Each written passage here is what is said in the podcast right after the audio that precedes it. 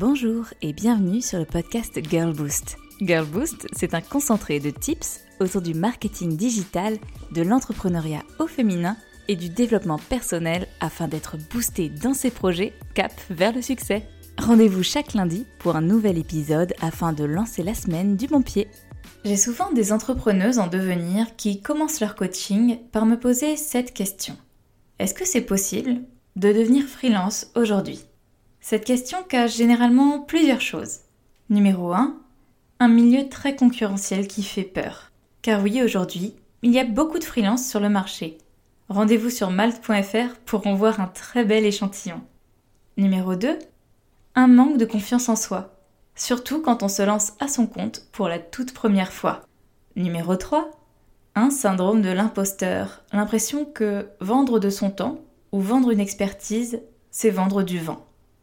Et je souhaite donc soulever ces interrogations avec vous toutes aujourd'hui, car en soi, que l'on souhaite devenir freelance, créatrice ou blogueuse, ces interrogations restent exactement les mêmes, et les réponses aussi.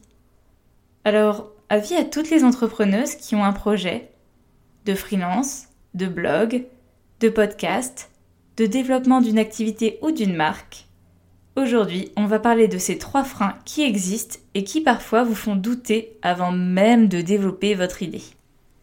Numéro 1, la concurrence. C'est vrai, il y a énormément de concurrence aujourd'hui.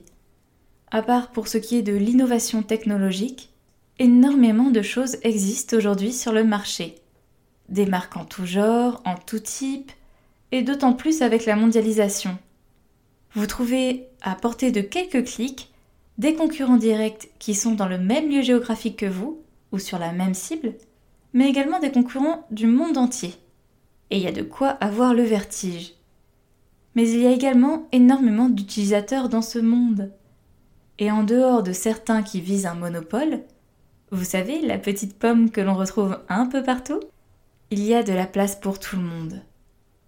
Ce que la concurrence veut dire, c'est surtout qu'il y a un réel besoin sur le marché, ce que la concurrence apporte, c'est de l'expérience et des idées, mais également, en l'analysant bien, un axe de différenciation qui peut se dessiner. Ce que la concurrence implique, c'est de la persévérance et beaucoup de motivation. Car, comme je le disais plus haut, il y a énormément de concurrence aujourd'hui. Et pour sortir son épingle du jeu, il va falloir creuser, tester, se prendre des murs, analyser recommencer avant de trouver sa part de marché. Ce ne sera pas chose aisée. On ne va pas se mentir. C'est pas en claquant des doigts et en faisant Netflix and chill toute la journée que ça va venir. Mais ce n'est pas impossible, loin de là. Il y a toujours, toujours quelque chose à faire. Il y a toujours une place existante un peu oubliée, délaissée ou mal orchestrée.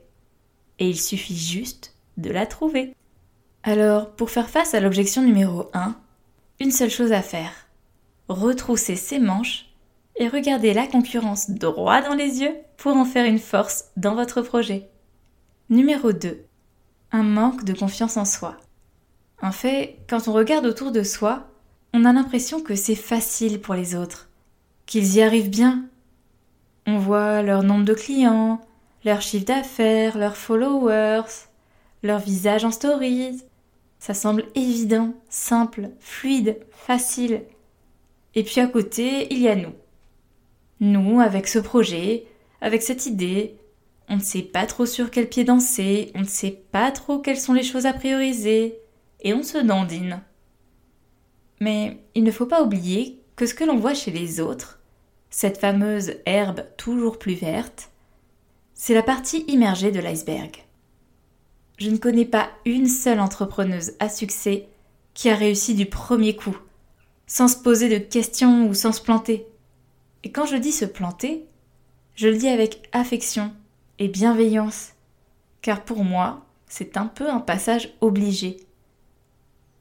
On apprend bien plus de ses échecs que de ses succès.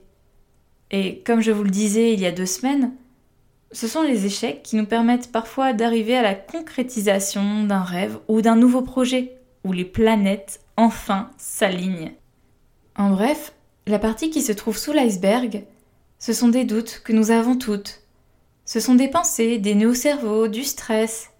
Cette culpabilité, parfois, ces découragements, ces nuits blanches, ou ces journées de 16 heures à plancher, avant de finalement trouver. Alors, pour ce qui est de la confiance en soi, l'astuce, c'est d'arrêter de se comparer, d'arrêter d'idéaliser, de se rendre compte que ce que l'on voit, ce n'est pas la vérité. Et puis de parler.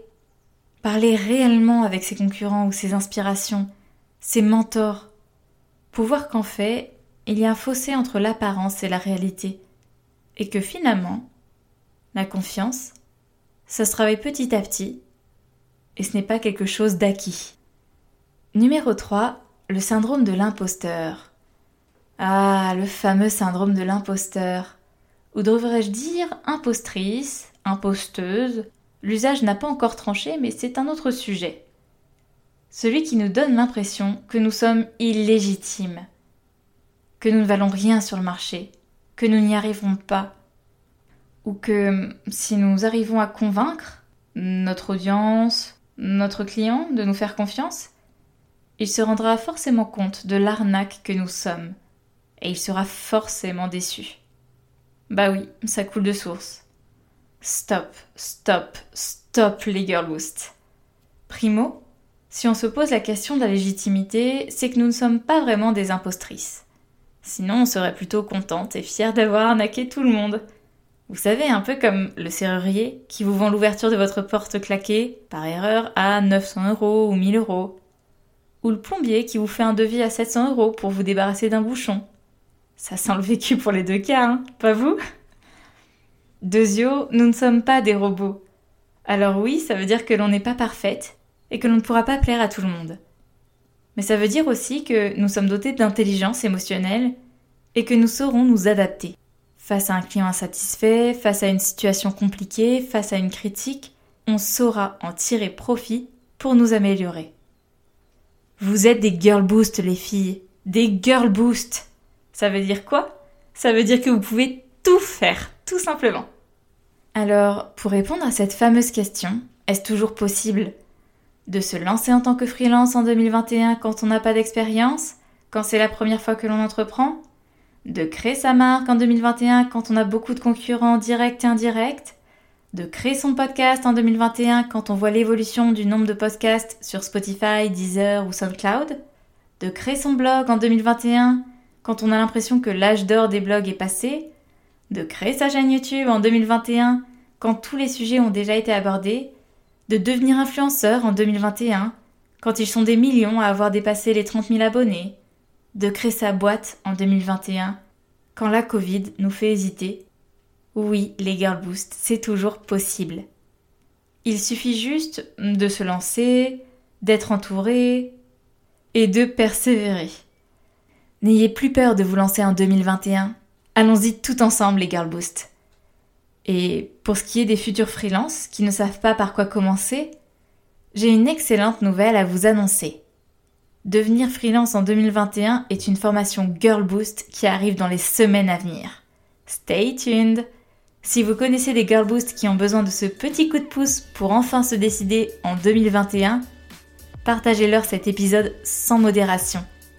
Je vous dis à la semaine prochaine les Girl Boost pour un nouvel épisode.